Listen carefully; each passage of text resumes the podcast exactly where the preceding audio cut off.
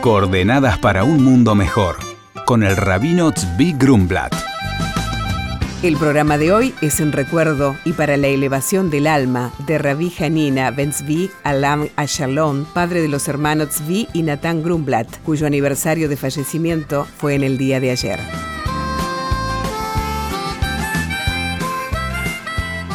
Ayer, en el calendario hebreo, fue el día de Hay Elul, 18 de Elul. Hay en hebreo también quiere decir vida de Elul, porque este día da vida a Elul. ¿Qué quiere decir que le da vida? Que este día trae inspiración a todos los aspectos de la vida, ya que este es el mes de balance, de conclusión del año, da inspiración a todos los aspectos de la vida. ¿Por qué justo este día da inspiración? Porque en este día nacieron dos grandes luminarias de estos últimos 300 años que dieron una luz e inspiración a la cosmovisión del hombre sobre qué es él, qué es el mundo, su relación con Dios, su misión en la tierra, etc. Estos son el fundador del Hasidismo, Rabbi Israel Baal Shem Tov, en el año 1698, y el fundador del Hasidismo Chabad, Rabbi Shmuel Zalman de Liadi, en el año 1745. Una de las enseñanzas del Baal Shem Tov es que el movimiento de una hoja, por ejemplo, que se cayó de un árbol, y vino un viento y la dio vuelta de un lado al otro, existe porque hubo un manejo puntual del creador que supervisó ese movimiento con un objetivo específico. Y además, este objetivo afecta al objetivo global de toda la existencia. Este principio, por supuesto, se aplica a todas las cosas y de alguna manera nos da luz, nos da inspiración para apreciar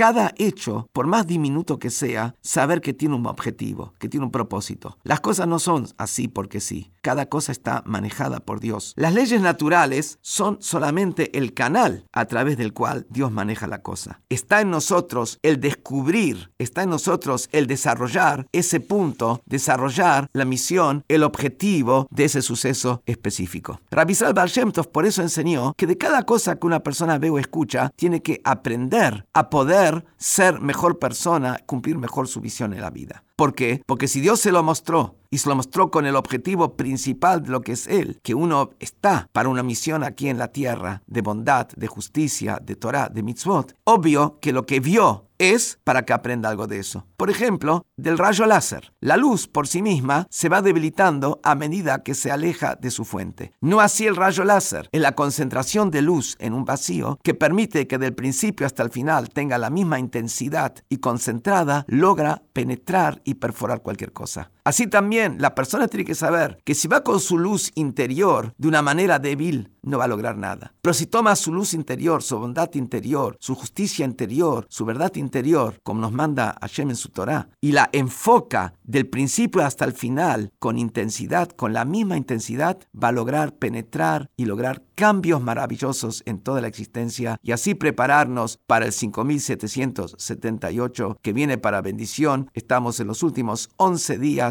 del año que está concluyendo. El mensaje de Ricardo desde Bariloche dice, hola Rabino, quisiera preguntarle, ¿cómo puedo perdonar a alguien cercano que realmente me hirió y nuestra confianza ha sido quebrada? La respuesta del Rabino dice, hola Ricardo, el perdón no es una sola acción que comienza y termina, sino que es un proceso de múltiples capas y un largo viaje donde lentamente progresamos y avanzamos hacia la meta.